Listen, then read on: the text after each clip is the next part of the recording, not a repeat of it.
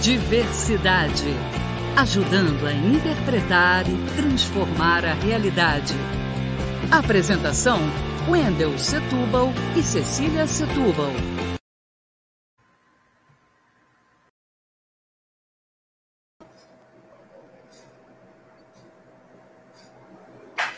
Bem, como nós estamos observando no decorrer do programa, hoje é um dia especial, aniversário da cidade de São Gonçalo, 135 anos de emancipação político-administrativa, e nada melhor do que ouvir quem pensa a cidade.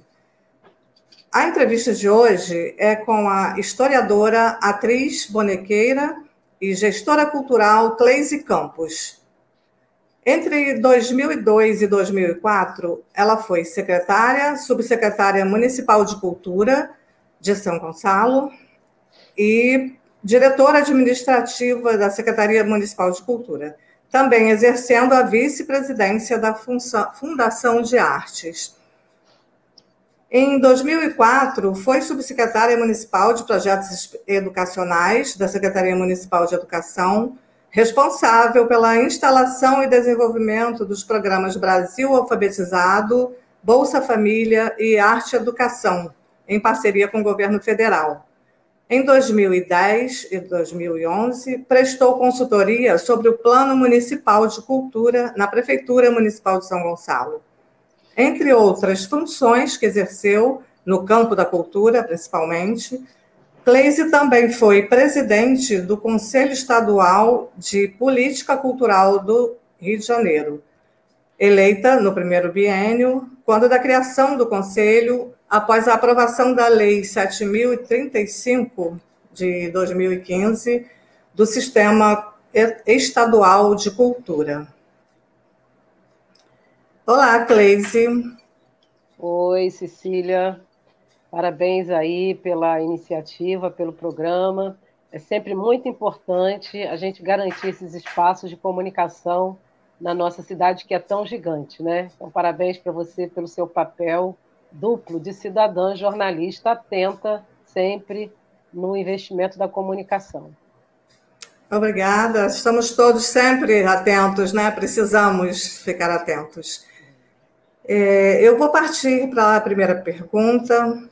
E eu vou fazer uma observação em relação a uma, a uma postagem que foi feita na sua página Teatro de Boneco Trio de Três, onde você conta que elogiou uma apresentação a que assistiu no Teatro Municipal de São Gonçalo, na inauguração, e no final do espetáculo fez uma manifestação pública em tom crítico sobre o processo de seleção, por não ter havido remuneração aos, para os atores. E na sequência, você relata que houve ameaças de um assessor dizendo que você nunca se apresentaria no palco do teatro durante o governo Nelson Ruas. Nessa mesma postagem nas redes sociais, o subsecretário de Turismo, Eric Rodrigues, comentou e reforçou a ameaça. No mínimo, podemos dizer que esse comportamento viola um dos princípios da administração pública, o da impessoalidade. Como você analisa tudo isso que ocorreu? Olha, Cecília, eu quero agradecer essa oportunidade de estar abrindo esse espaço de reflexão, porque eu acho que o que mais a gente precisa na nossa cidade é a garantia do diálogo, é a insistência, inclusive, do diálogo, né? Eu resolvi postar o texto lá no, no, na minha página, que inclusive é uma página que eu uso só para fazer registro do meu trabalho de atriz bonequeira, né? Eu trabalho com teatro de bonecos há muito tempo, esse grupo já tem aí uma longa estrada e eu, eu sempre zelo pela página para manter as trocas, os intercâmbios e, claro, a divulgação das agendas que a gente tem de trabalho. Mas como eu sou atriz bonequeira e justamente agente cultural de vida inteira, eu fiquei muito, muito desapontada, muito preocupada com aquela postura e avaliei que a página do Teatro de Boneco seria o local é, da minha manifestação pública, que foi, sobretudo, uma atitude cidadã, de fazer valer o meu direito de artista dessa cidade. É, Para chegar na postagem, eu queria só fazer referência, Cecília, para um contexto. Né? Nós temos aí uma secretaria hoje que não apresenta um quadro geral de uma equipe qualificada, né? e isso prejudica muitíssimo, inclusive, a própria condição de diálogo, a partir do, do, do, momento que a gente tem compromisso né, com o marco das políticas públicas de cultura. A nossa cidade de São Gonçalo tem sistema municipal de cultura aprovado, lei aprovada desde 2014, né? A gente tem plano municipal de cultura aprovado desde 2018 e um plano municipal de cultura que a gente levou 12 anos discutindo, envolvendo artistas, produtores, arte educadores, agentes culturais, pesquisadores, né? Tivemos um, uma presença muito bem-vinda da FFP UERJ acompanhando essa, essa discussão. Então, Gonçalo abrigou uma das maiores conferências municipais de cultura, quando a gente oficializou essa discussão do Plano Municipal de Cultura, muitos anos atrás. Então, é, é fazer esse registro é importante para a gente contextualizar né? como é que a gente chega no Teatro Municipal, finalmente aberto. Eu faço esse registro aí para o governo do prefeito Nelson Ruas, que finalmente o teatro foi aberto, né? porque ele estava fechado há muito tempo se inventavam, se, se estabeleciam umas aberturas de ficção e ele continuava fechado. E o prefeito, que assumiu o 1 de janeiro, finalmente abre o teatro. Né? Então, eu faço referência ao nosso Sistema Municipal de Cultura e ao nosso Plano Municipal de Cultura para enfatizar aqui, nesse momento que a gente está dialogando com a sociedade de São Gonçalo, que nós temos um marco já para estabelecer a efetivação de políticas de cultura um secretário que assuma a pasta, ele deve justamente ter esse plano municipal de cultura como referência e, obviamente, estabelecer esse marco que para nós é um ganho. O Brasil já vem avançando nessa discussão há muito tempo. O nosso estado, por exemplo, tem o seu sistema estadual, tem o seu plano estadual, tem o seu conselho estadual, né? já é, partindo da sequência do que foi estimulado e muito e muito fomentado no Brasil à época do governo de Lula, né, com o ministro Gilberto Gil, lá pelos idos de 2003, 2004. É, é, em abril desse ano, a gente fez um documento, eu participo de um fórum né, aqui na cidade, que reúne artistas, o Fórum Gonçalves de Cultura, é um coletivo que existe desde 1999, nós tivemos, através desse coletivo, sempre uma condição muito grande de diálogo com o poder executivo, às vezes recuava, às vezes avançava, mas sempre tivemos um parâmetro razoável, né? Prova disso é que o sistema foi aprovado, o plano foi aprovado, né?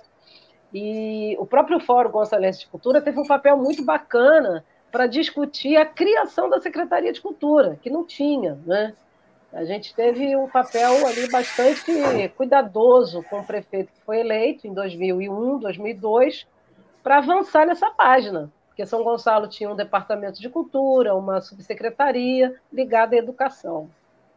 Então, eu faço questão de fazer essa referência, inclusive do Fórum Gonçalves de Cultura, porque no dia 30 de abril nós protocolamos um documento no gabinete do prefeito, onde a gente apresenta 22 questões sérias, inclusive para colaborar. Né?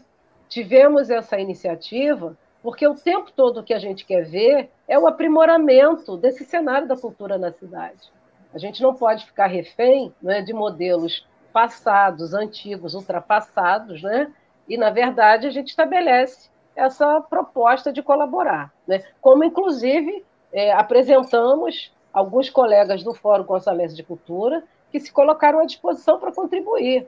Tamanha maturidade que cada um é, abraça e enxerga o compromisso né, de ver essa cidade aprimorar no marco da cultura. Pois bem, nesse resumo bem rápido, eu chego ao dia 4 de setembro, quando eu estive no Teatro Municipal, aceitei o convite de uma, de uma diretora de dança muito atuante.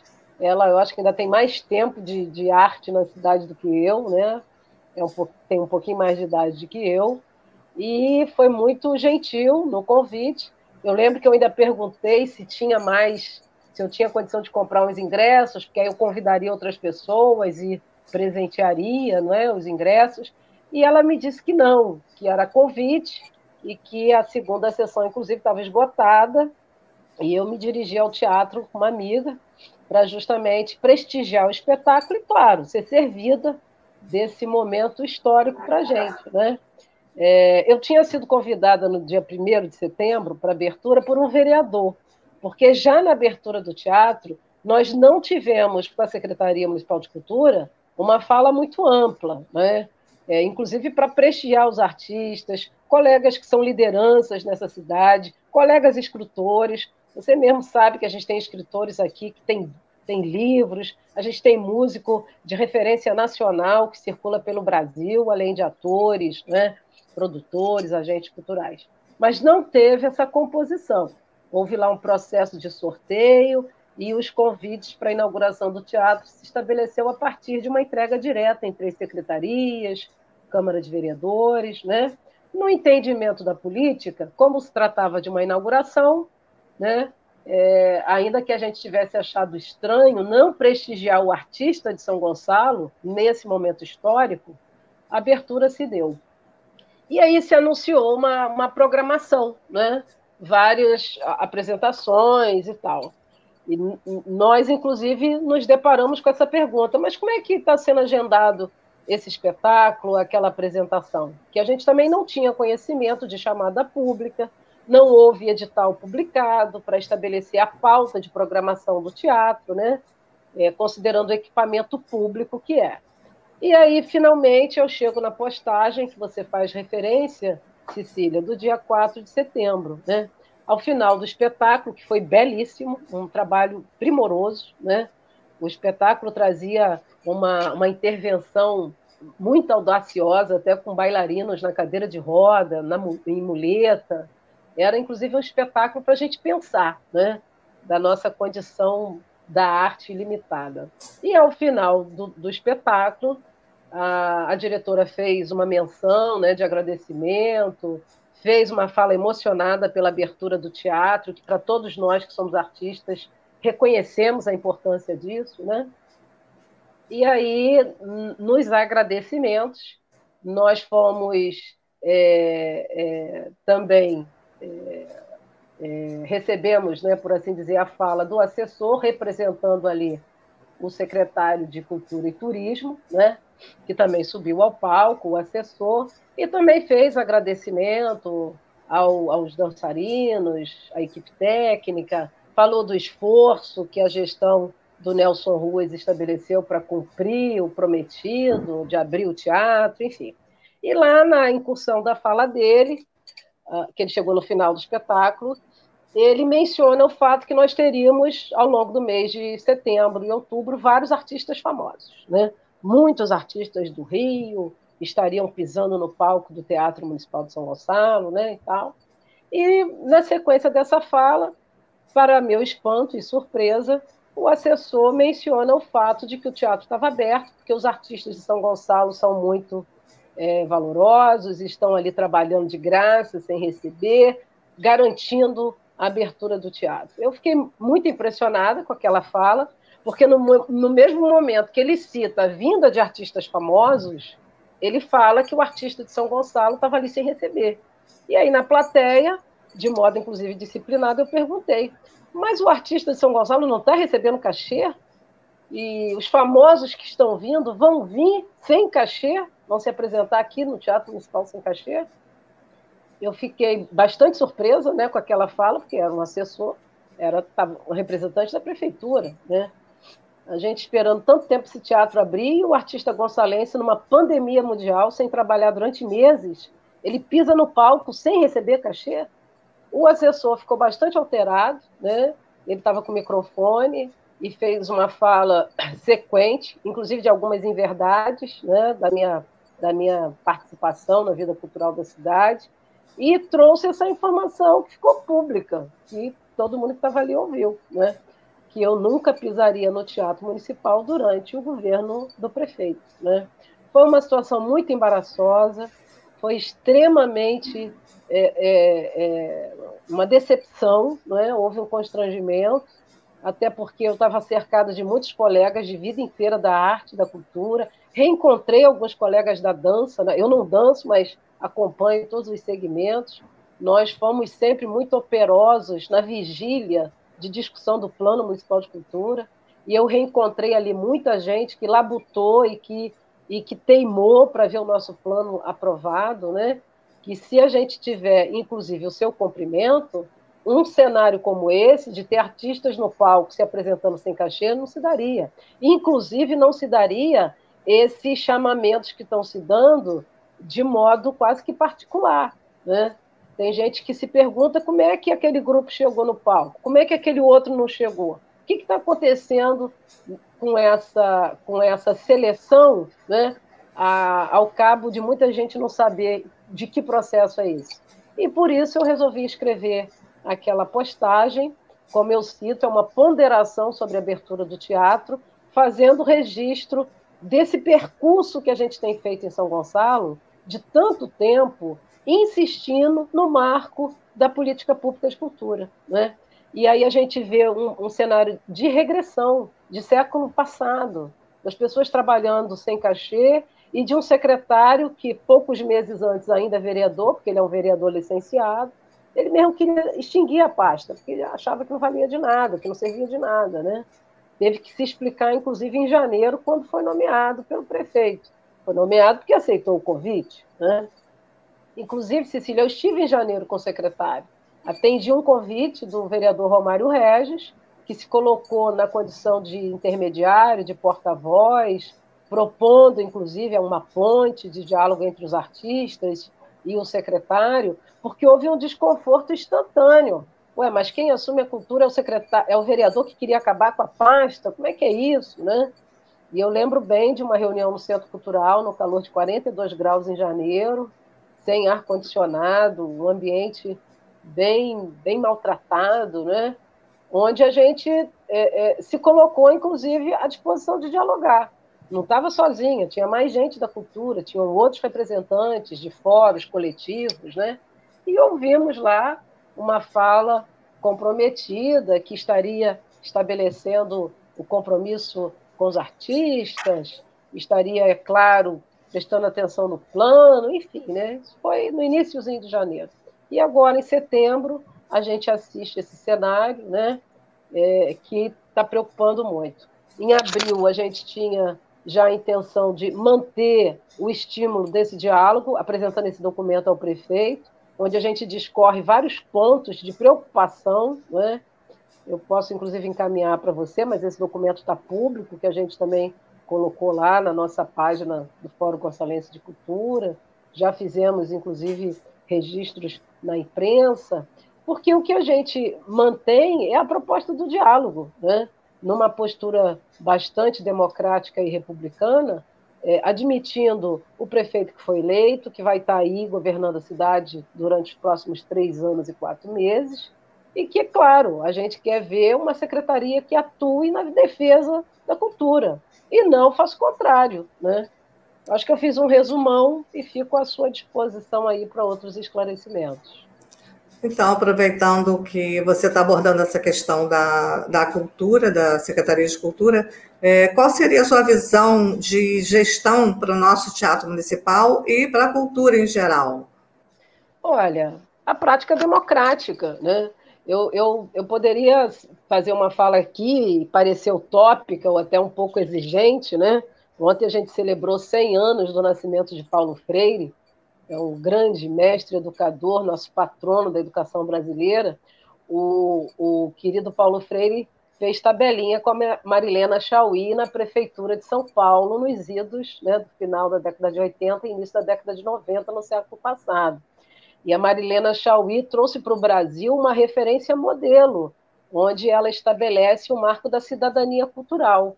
Ora, o que, que a gente tem de, de resumo nessa máxima da cidadania cultural? O cumprimento da própria Constituição brasileira. A cultura é direito. Então, o que a gente pode propor e esperar dessa secretaria é que ela estabeleça o seu marco dentro desse prisma da cidadania cultural. O teatro, por exemplo, ele deveria ser gestado a partir da máxima da transparência da gestão pública, chamamento é, público com edital para as pessoas apresentarem seus projetos ou apresentarem proposta de residência, não é? Então, um grupo fica um mês, outro fica dois meses, outro fica 15 dias. A modelos a gente tem aqui do lado. Niterói acabou de colocar lá o seu banco de artistas, abriu a pauta dos seus equipamentos culturais, não é? é não vamos fazer comparação com Niterói ou com a cidade carioca, que é a capital do estado, né? que tem N equipamentos culturais, mas a gente deve se pautar, sim, por cidades e prefeituras que estão à nossa frente com modelos de gestão que são bastante exitosos. Né? Não é para prestigiar o artista, é para estabelecer justamente uma prática democrática. Então, se o teatro foi aberto, é importante que a prefeitura pense no modelo de gestão que não exclua ninguém. Como é que está sendo isso? Pega o telefone e telefona para os amigos, para os colegas, para o filho de alguém que conhece, não é? Eu sei de, de vários nomes que estão indo por isso. E ainda numa, troca meio esquisita. Não, você se apresenta agora sem dinheiro, que depois você vai entrar com a bilheteria toda para você, o percentual da prefeitura vai ser menor, ou você não vai pagar aluguel do teatro. Nós temos que ter um modelo de gestão transparente. A gente tem que ter 12 meses de ocupação desse teatro com uma pauta que prestigie todos os segmentos artísticos, né? E que o colega vá lá no site da prefeitura, da Secretaria de Cultura, e tenha todas as informações onde ele, como trabalhador de cultura da cidade, vai poder estar pleiteando espaço nesse equipamento. Né? O que a gente não, não pode é, é, concordar é que a gente tem ainda um retrocesso de ver em São Gonçalo cenários muito estranhos, beirando o mandonismo, ou mesmo né, uma certa predileção por um ou outro grupo, por um ou outro segmento. Isso não é coerente em pleno século XXI ainda mais uma cidade que tem plano municipal de cultura e que tem sistema municipal de cultura, onde a proposta da, de edital está lá bem clara, né? Uhum. Aproveitando aí, é, entrando nessa, nessa área da fiscalização, né, que tem tudo a ver, é, a gente podia falar sobre o Conselho Municipal de Cultura. Ah. Com, a mudança, com, a mudança, do governo após as eleições, é, ele ficou temporariamente desarticulado, né, por um pequeno tempo e foi recomposto tendo um membro do poder público na presidência. É tradição haver uma alternância na presidência entre poder público e sociedade civil, proporcionando um ambiente mais democrático. É, o que, que você diz sobre isso? É, aqui em São Gonçalo, por exemplo, a gente está vivendo esse outro equívoco, né? O Conselho de Cultura ele está dentro desse escopo dos sistemas, onde a gente está aí trabalhando para operar justamente essa lógica da cultura para todo mundo. Então, o Fundo Municipal, o Plano Municipal, o Conselho, eles são instrumentos de gestão fundamentais para a gente ter a nossa, a, o nosso conjunto né, das políticas públicas de cultura sendo efetivado. Um Conselho de Cultura atuante é fundamental, porque justamente vai acompanhar, vai estabelecer uma discussão mais pontual com o Poder Executivo, né? Para que o, os, os direitos e a defesa da sociedade civil não seja desprestigiada ou mesmo esquecida. Né?